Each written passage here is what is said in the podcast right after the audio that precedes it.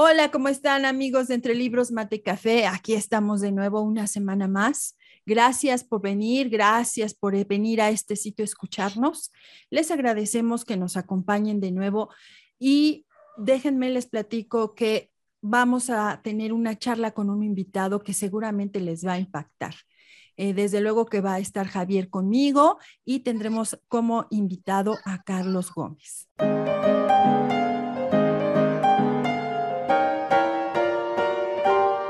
Bienvenidos a Entre Libros, Mate y Café con Laura y Javier Estrada. Entre Libros, Mate y Café advierte que las opiniones vertidas en este podcast son de ávidos lectores a quienes les encanta opinar de lo que leen, porque la vida entre libros tiene más vidas.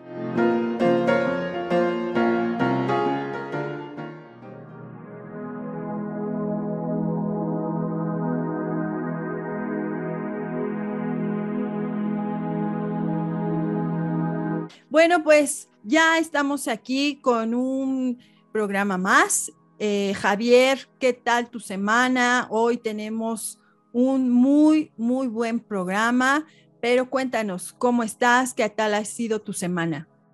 Hola, hola. Bien, gracias. Eh, una semana próspera de trabajo, de lluviecita por acá en la ciudad de Guadalajara, calor, eh, en casa, mujer, todo perfectamente bien, sin, sin una relevancia eh, negativa, todo perfectamente bien.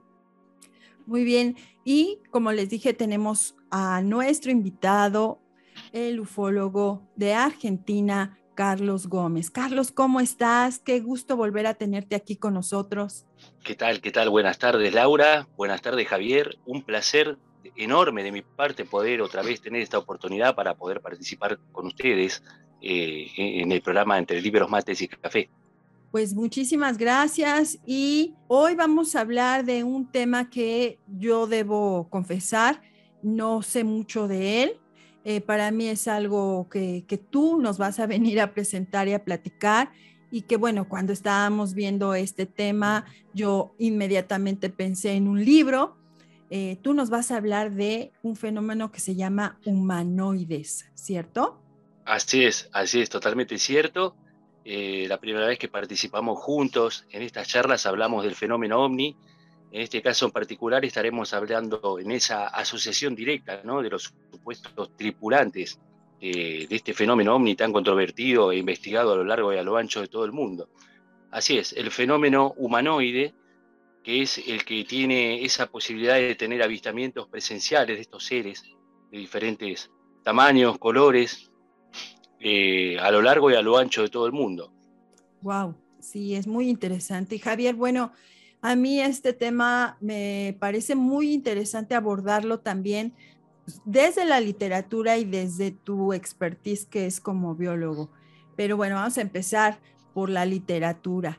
Eh, creo que nadie mejor que Isaac Asimov con este libro de Yo Robot, Javier. ¿Qué te parece? No, excelente y, un tema muy controversial. Eh, pudiese haber, parecer fantasía, ficción, pero desde el punto de vista de biología no es imposible, porque todos sabemos que la recombinación genética eh, te puede generar un montón de posibilidades. Lo que sucede es que hoy por hoy solo conocemos las del planeta, pero eso no implica que, pueda haber una recombinación genética con, con, con, otras formas de vida. Entonces, eh, lo pareciera ficción o fantasía, pero yo creo que desde el punto de vista técnico y científico no es, no es inalcanzable. En el caso de, de Yo Robot, que es, puede ser para entretener, para divertirse, pero al paso del tiempo fuimos encontrando que los robots son una realidad. Tan es así que invaden toda nuestra vida, ¿no? Desde, no sé si llamar robot a un, a un teléfono inteligente, porque finalmente cuando en la agenda marcamos el nombre, eh, pues ahí él se encarga de hacer, de buscar el número, los enlaces, bla, bla, bla. Es finalmente una extensión de nosotros. Entonces quiere decir que la tecnología nos ha alcanzado, no es tan extraña como, como hace muchos años y, está más viva y, más impregnada en el ser humano. Yo Robot, que es una, novela de Isaac Asimov, uno de los grandes, grandes escritores de ciencia ficción. Eh, digo, para no variar, es una cuestión muy interesante que toda esta cosa de la robótica y ciencia ficción aparece en los Estados Unidos, ¿no? Que tiene esa característica. Pero eh, Yo Robot, que, que, se basa en las tres leyes fundamentales de la robótica, nos da este panorama de la correlación que puede existir entre los seres humanos y los robots. Eh, si vamos un poquito como ejemplo y recomendable, creo yo, para a veces para entender estas cosas, porque en, cuando uno lee ciencia ficción de este tamaño de robots y se hablan de detalles técnicos, tiende uno a perderse, ¿no? Eh, ya después de varios libros, pues ya, ya uno más o menos entiende qué es cada cosa. Pero aquí a, los que son un poco principiantes en la robótica, es recomendable ver esta película de, Will Smith, ¿no? Donde hay una parte de, me parece que es muy sensible eh, la relación robot-humano y sobre todo el protagonista, este robot Robbie, que es muy, no quiero, no sé si llamarlo como sentimientos o algo así, no sé, Carlos, ¿tú qué opinas al respecto? Sí, exactamente, ya prácticamente ligada a la inteligencia artificial eh, en conjunto al pensamiento nuestro, ¿no? al, cerebro humano. Eh, esa película transmite muchos mensajes.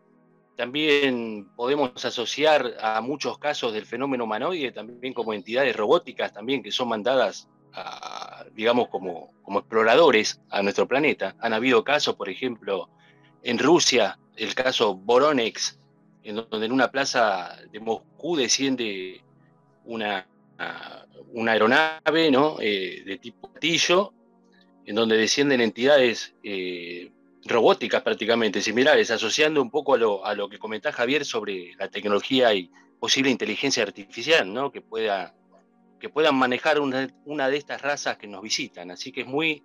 Nosotros en la, para nosotros los ufólogos que investigamos el fenómeno ovni, en este caso asociado al fenómeno humanoide, como una posibilidad muy grande de que también se utilice inteligencia artificial, así como lo vimos con esta obra de Isaac Asimov, eh, relacionando también visitantes, eh, posiblemente entre comillas, del espacio exterior, con también inteligencia artificial. Es, una posibilidad muy grande también y muy manejable por nosotros. Fíjate que este comentario me da pauta porque uno cuando piensa, por ejemplo, en Yo Robot, uno está pensando justo en inteligencia artificial pero que el propio ser humano está dándole a esa inteligencia artificial características humanas cada vez más reales. Pero si en este caso estamos hablando de, humanoides, estamos, ¿cuál sería la diferencia, por ejemplo, con esto? ¿Y cuál sería también incluso con lo que es la cuestión de la posibilidad de la vida extraterrestre, extraterrestre que nos visita? Así es, así es. Nosotros eh, e, en, este, en esta charla en particular que tenemos con ustedes esta tarde, vamos a hablar específicamente de cuatro casos argentinos en donde está, involucrado el fenómeno humanoide, eh, asociado, como le llamamos nosotros. Le llamamos asociado cuando está la presencia también del aparato en cercanías de la visita de estos seres. Eh, y en este caso, los cuatro casos son relacionados al fenómeno humanoide físico, ya no, digamos, relacionándolo a la inteligencia artificial, no se lo ve robótico, sino más humanos y más parecidos a nosotros. Eh, Javier, no sé si nos quieras comentar algo más antes de que nos hable ya específicamente, Carlos, de estos casos. Fíjate que, digo, a lo mejor, Carlos, lo sabrá mejor, me, me viene a la mente, por ejemplo, esa, aquella película de, de Terminator, donde efectivamente lo que acaba de comentar Carlos, cada vez más parecidos a nosotros, donde una máquina eh, puede mimetizarse con, con, una persona, ¿no? con un humano, con un policía. Entonces, yo creo que eh, no, no es tan descabellado. En realidad yo siempre he creído que no somos únicos en la Tierra, ¿no? Yo no, no soy escéptico, no descarto, porque así como en la Tierra se pudo generar la vida, ¿por qué no en otro planeta, no? Con características diferentes, no lo sé, pero finalmente yo no, soy, no descarto ninguna posibilidad de esto. Así es, así es, Javier. Eh, tenemos que manejar la variante que hace prácticamente 50 años atrás, cuando nacía la historia oficial de la numerología, la investigación, eh, pseudo investigación del fenómeno OVNI, porque todavía no es una ciencia, eh, se valoraba solo la hipótesis extraterrestre. O sea, cuando se hablaba de ovnis, enseguida se pensaba de, seres provenientes de otros planetas. Y hoy en día hemos avanzado, a esta altura del siglo XXI, en tener esas variantes como las que han mencionado ustedes, eh, la posibilidad de que nos visite inteligencia artificial, eh, podemos hablar de seres interdimensionales también, que puedan manejar otras dimensiones y nos visiten instantáneamente, posibles viajeros del tiempo, también podemos manejar hoy en día esa posibilidad de que seamos nosotros mismos que somos visitados en nuestro presente. asociándolo un poco también a la película de Terminator. Son todas variables que manejamos ahora, que son todas factibles. Está demostrado por Albert Einstein que hay una posibilidad eh, en realizar un viaje en espacio-tiempo, ¿no? Por, estas ondas gravitacionales que, él ha desarrollado en sus teorías. Y, está esa posibilidad latente también de que seamos también nuestro, nuestra propia raza visitándonos en nuestro propio presente. Así que son todas eh, nuevas teorías de trabajo valorables para, para tener en cuenta y no asociarlas solamente al fenómeno extraterrestre. Así que son eh, más eh, pautas que tenemos para trabajar. Claro, y desde luego que aquí todas las ciencias tendrán que aplicarse, ¿no? Me, parece que eh, todas estas posibilidades, como bien tú decías, algunas parten desde la física, en fin, esta cuestión, ahorita, ahorita que decías otras dimensiones, incluso también recordé que recientemente vi una película del Doctor Strange y ahí se habla mucho de otras dimensiones y cosas por el estilo que precisamente esta es eh, una de las razones por las que eh, nos interesa hablar con gente como tú, porque se presta mucho a que haya un, una, un ingrediente ahí de, de, fantasía que se pueda desbordar y quisiéramos que tú nos platicaras más acerca de este tema desde eh, pues como ustedes lo hacen, ¿no? Con estudios, con eh, toda la investigación que se requiere. Así es, así es. De los casos que vamos a conversar esta noche, que cuando ustedes dispongan arrancamos por el primero, el fenómeno OVNI arranca con el avistamiento del piloto norteamericano Kenneth Arnold, que en Mount Rainier, Estados Unidos, divisa siete eh, platillos volantes. Siete a nueve, si no me equivoco. Entonces se le da esa, principal característica de, de, platillo volador, ¿no? Por esa forma aerodinámica que él pudo observar. Bueno, aquí cuatro, eh, siete años antes tuvimos el primer avistamiento. Eh, esto transcurre en el pueblo de Orense, como había mencionado. Se encontraba la cantina de un pueblito chiquito de no muchos habitantes allí, en donde un chico se acerca a la cantina del lugar muy asustado, diciendo que había visto un avión prendiéndose fuego a pocos kilómetros de allí, ¿no? En pleno campo.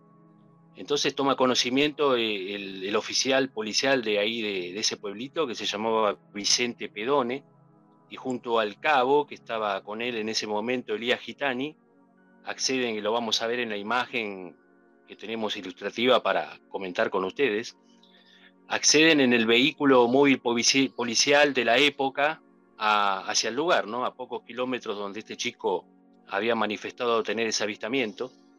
Se dirigen hasta allí y efectivamente logran ver eh, un aparato con una forma particular, como si fuera un semi ovoide, eh, no estacionado sobre el suelo, sino como levitando a pocos metros del suelo en sí. Y eh, el vehículo móvil policial, a pocos metros de llegar a ese lugar, se queda sin energía. También otra característica del avistamiento del fenómeno ovni, ¿no? Se queda sin energía, queda parado y los, eh, los oficiales junto al chico no podían hacer otra cosa que observar lo que estaba ocurriendo allí.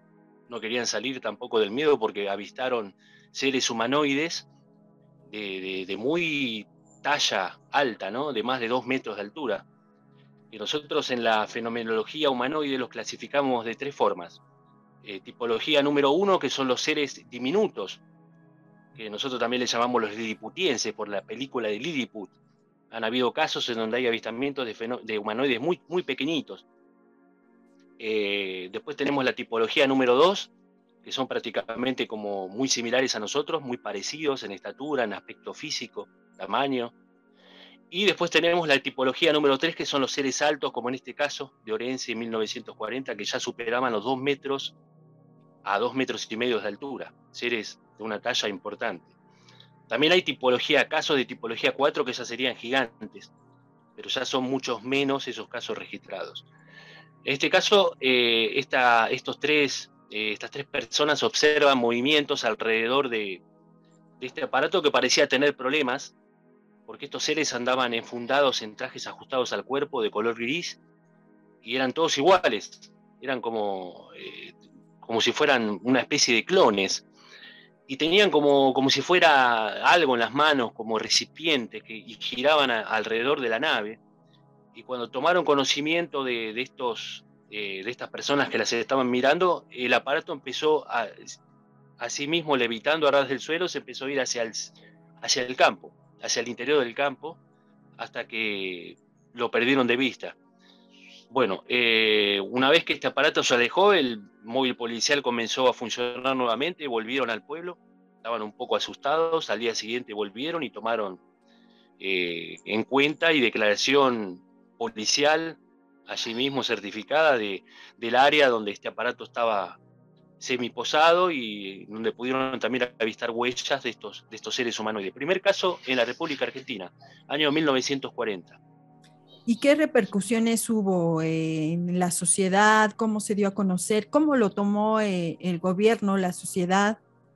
Así es, ese caso fue muy, imagínense, en el año 1940, cuando prácticamente no existían los ovnis oficialmente, ¿eh? porque los ovnis nos visitan desde las épocas inmemoriales. En las pinturas rupestres eh, de los antiguos cavernícolas se dibujaban seres con escafandras, seres que podemos asociarlos a astronautas, con eh, con diferentes tipos de ropajes. O sea que el ser humanoide nos visita, nos visita desde épocas antiquísimas y aquí en la República Argentina ese, fue el primer caso del avistamiento de estas entidades asociadas al, fenómeno, platillo en sí, el fenómeno ovni, y también causó muchísima repercusión, eh, fue asentado el caso oficialmente, y está aquí, aquí, en los anales de la historia, ¿no? de, la investigación del fenómeno ovni, como el primer caso ocurrido aquí, eh, en nuestras pampas.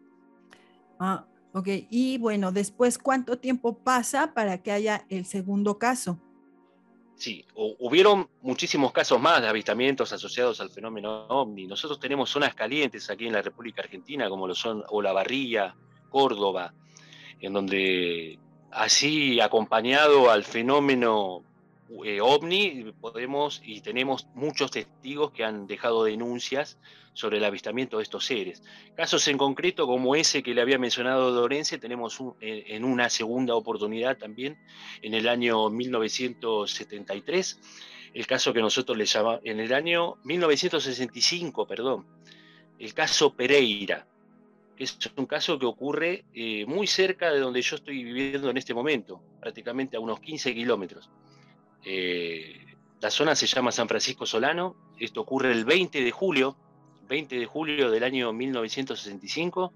El testigo se llamaba Ramón Pereira, era repartidor de productos lácteos, y esa mañana, siendo aproximadamente las 8.30 de la mañana, eh, una mañana brumosa, frío, él circulaba por la ruta con su camión repartidor, y en eso que va transcurriendo y manejando, observa por su parabrisas como si fuera una especie de, paracaídas que, atravesó su vertical, ¿no? De izquierda a derecha, cruzando toda la ruta. Entonces él, como ahí, allí cerca eh, tenemos el aeropuerto internacional de Ceiza, hay tráfico aéreo, él pensó que había ocurrido algo con un avión. Eh, entonces, Ramón Pereira dice, bueno, me voy a acercar a ver si puedo dar una mano, una ayuda, porque para él, en su cabeza y por lo que había visto visualmente, era un, era un paracaídas lo que había visto. Entonces estaciona su, su vehículo repartidor a orillas de la ruta, se baja. Aquí vamos a hacer eh, una, una comilla en algunos aspectos en lo que es eh, los polos de atracción que tiene el fenómeno ovni, ¿no? porque siempre donde hay un caso certero del fenómeno ovni, está asociado también ciertos polos que, que el fenómeno visita. ¿no? Eh, hasta el día de hoy no tenemos la certeza de por qué, qué es lo que viene a buscar, pero siempre están ligados a esos polos de atracción, que son dos, son dos a tres los mismos. Bueno, continuamos con el relato. Ramón Pereira se dirige hacia donde a él le parecía que había descendido este aparato, cruza un pequeño arroyo que se le llama allí en la zona el arroyo de las piedras, ahí tenemos el primer polo de atracción, que es el agua. siempre donde hay fenómeno aterrizaje del fenómeno ovni, avistaje de humanoides, eh, está el polo de atracción que es el agua, uno de ellos. Allí cerca también había unas vías férreas de un viejo ferrocarril que hoy en día ya no, no funciona más, ferrocarril Mitre aquí en la República Argentina, que ese también es otro polo de atracción del fenómeno, no sabemos por qué, pero siempre en cercanías donde hay vías, tramos en desuso, eh, el fenómeno visita, visita esas áreas, esas zonas y no lo sabemos por qué. Bueno, Pereira sigue la valentía de este hombre, ¿no? En, en esa mañana prácticamente oscura, brumosa de frío, para acercarse a dar una mano ¿no? en, su, en su pensamiento. Luego, y lo vamos a ver en las imágenes que yo le dejé de este segundo caso, eh, se, inserta en una especie de bosquecillo que había allí en la zona y logra observar un aparato posado de, que no era de características muy grandes, era una especie de huevo como puesto de costado con tres patas. La parte inferior de la mitad hacia abajo eh, de, este aparato era metálico, junto con las patas, ¿no? apoyadas al piso. Y la parte superior hacia arriba, del diámetro por la mitad, era como una especie de acrílico. Y este aparato en sí, en forma de huevo, tenía dos asientos, se los podía ver claramente, según Pereira. Está la imagen ilustrada, como, como él observó este aparato, que estaban como espalda con espalda, Pereira logra divisar en uno de esos asientos un ser humanoide de aspecto físico muy similar al nuestro, con características nórdicas, un traje ceñido al cuerpo, ajustado, eh, y el pelo de coloración así tipo eh, nórdico, rubio. Y este ser estaba como, el ser que estaba en el aparato estaba como inmóvil, como si estuviera en un estado de trance, no emitía ningún movimiento, estaba como, como dormido, pero se lo veía despierto según él. Él observando esto, en, ese momento logra ver otro ser de características muy similares, prácticamente iguales, que se acercaba al aparato, volvía hacia el aparato. Este ser tenía eh, el mismo tipo de traje, como si fuera engomado, ajustado al cuerpo, aerodinámico, seres atléticos. Eh, tenían una especie de, cartuchera eh, de cinturón y tenían como una especie de binoculares eh, colgados al cuello. Em, y no sabía Pereira qué era lo que estaban haciendo en el lugar, entonces él en ese momento pregunta, dice, hola, ¿está todo bien? ¿Algún problema? Y este ser humanoide prácticamente lo ignora, eh, no le emite ninguna respuesta, pasa por el lado de él, toca el acrílico en la parte superior con una de sus manos, este acrílico se abre, este ser ingresa en ese momento Pereira escucha una especie de chasquido, una especie de sonido a, soldadora eléctrica. Eh, y en ese momento el aparato se empieza a elevar y a, pocos metros de altura toma como una, forma alargada de luz y desaparece en el firmamento automáticamente. Este es un caso también que ha traído su, su este, golpe, digamos, mediático en su época. Eh, en la zona se acudieron los investigadores del momento que realizaron rastrillajes, encontraron las huellas asociadas al aterrizaje del fenómeno ovni en la zona y es un caso certero de, de aterrizaje asociado al avistamiento del fenómeno humanoide, allí ocurrido el 20 de julio del año 1965. ¿Por qué damos como como válido, digamos, este caso, porque a, lo largo de, la amplia eh, recopilación que tenemos nosotros de casos de avistamiento del fenómeno humanoide, siempre se ligan estos, estos puntos que les he asociado, que son los polos del aterrizaje del fenómeno. Y siempre cuando hay un caso que es real, que nos damos cuenta que es certero, están estos, estos tres polos ahí, allí en la zona. También se puede sumar el tendido eléctrico, también que está cerca siempre del fenómeno aterrizaje. Y también eh, los comentarios del testigo, ¿no? En, eh, casos de, humanoides siempre este ser es como que ignora al humano, es como que está haciendo algo, un trabajo, una tarea, y no, no hay espectacularidad, no es que le, da la mano, nos saludamos, le da un mensaje de paz y amor, no, ignoran prácticamente al ser humano, terminan de hacer lo que tienen que hacer y se van. Entonces es un comportamiento muy llamativo y lo hemos eh, vivido en muchos casos de, esta asociación al fenómeno humanoide. Claro, y bueno, aquí me gustaría, no sé, Javier, si tengas alguna duda o alguna pregunta que hacerle a, o comentario que hacerle a Carlos? No, bueno, eh, quisiera comentar que eh, estas son las cosas que, no son tan conocidas, ¿no? Siempre nos quedamos con la idea de que los extraterrestres o la gente que viene o la, inteligencia artificial está experimentando con el, con la, con el ser humano, eh, viendo sus comportamientos, cómo destruye el planeta, etcétera, etcétera, ¿no? Pero yo creo que a lo mejor eh, eh, dentro de, ah, ah, comentas esto y me acuerdo mucho de, Hombres de Negro, ¿no? Que hay una, una, una, amistad, hay un respeto entre los diferentes formas de vida del planeta, ¿no? Lo que comentabas, hay pequeñitos, hay grandes, hay gente que no parece humana, etcétera. Y, vuelvo a, lo mismo, ¿no?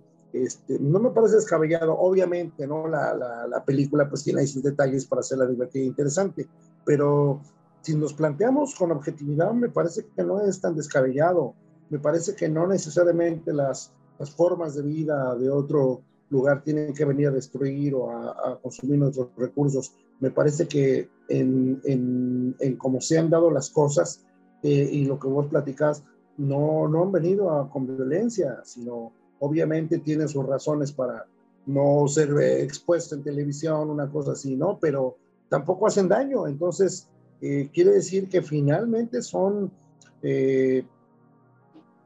gente, son formas de vida pacíficas. aquí lo, lo, lo curioso es que, vuelvo a repetir, tantas, tantos eventos han ocurrido que, ya no solamente es una casualidad, ¿no?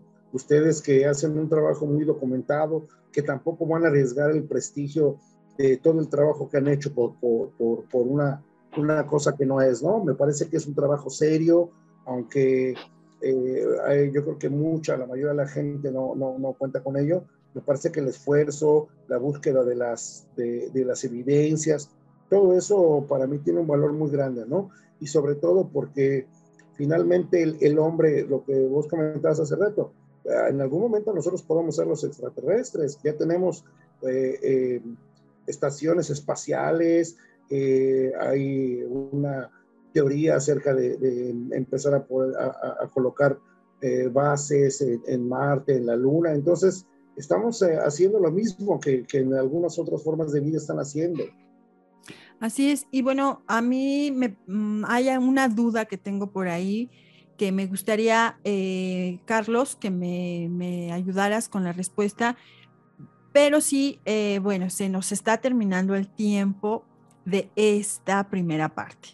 Y vamos a tener una segunda parte, amigos que nos escuchan, porque todavía tenemos mucho que hablar. Son otros dos casos todavía que Carlos tiene por ahí para nosotros y dudas hay muchas, comentarios también.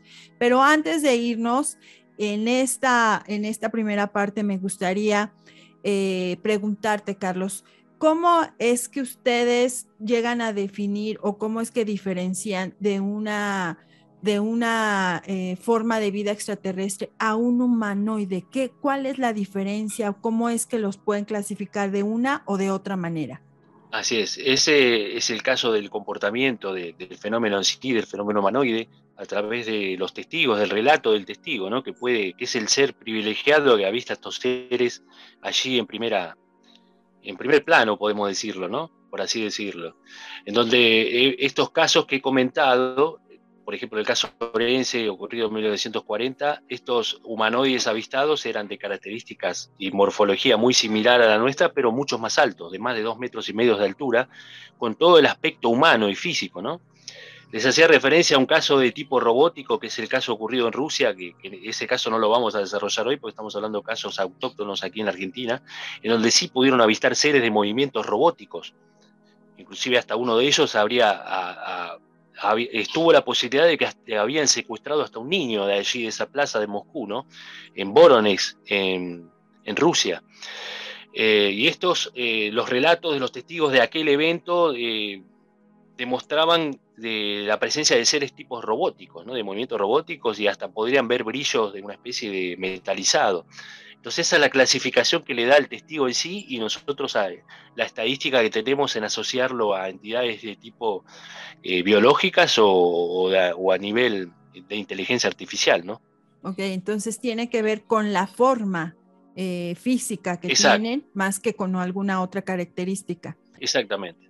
Bueno, pues como les había comentado, por este momento se nos terminó el tiempo, pero vamos a continuar la siguiente semana con el tema. Tenemos todavía dos casos más, todavía tenemos mucho que charlar, amigos. Eh, Javier, eh, Carlos, eh, estamos ya por terminar y solamente me resta agradecer. Y a las personas que nos están escuchando, no se pierdan la siguiente semana la segunda parte. Así es, muchísimas gracias a ambos, Javier, Laura, por esta nueva unidad y el tiempo tratamos de comprimirlo y resumirlo para dar los más datos técnicos posibles, pero es... Sí, sabemos que es un tema sumamente amplio. Este, pues ya, ya, ya, ya aplicados con un, un universo con qué comentar, pues bueno, aquí estaremos en esta segunda parte tan interesante, no se lo pierdan amigos. Bueno, pues amigos, recuerden que la vida entre libros tiene más vidas.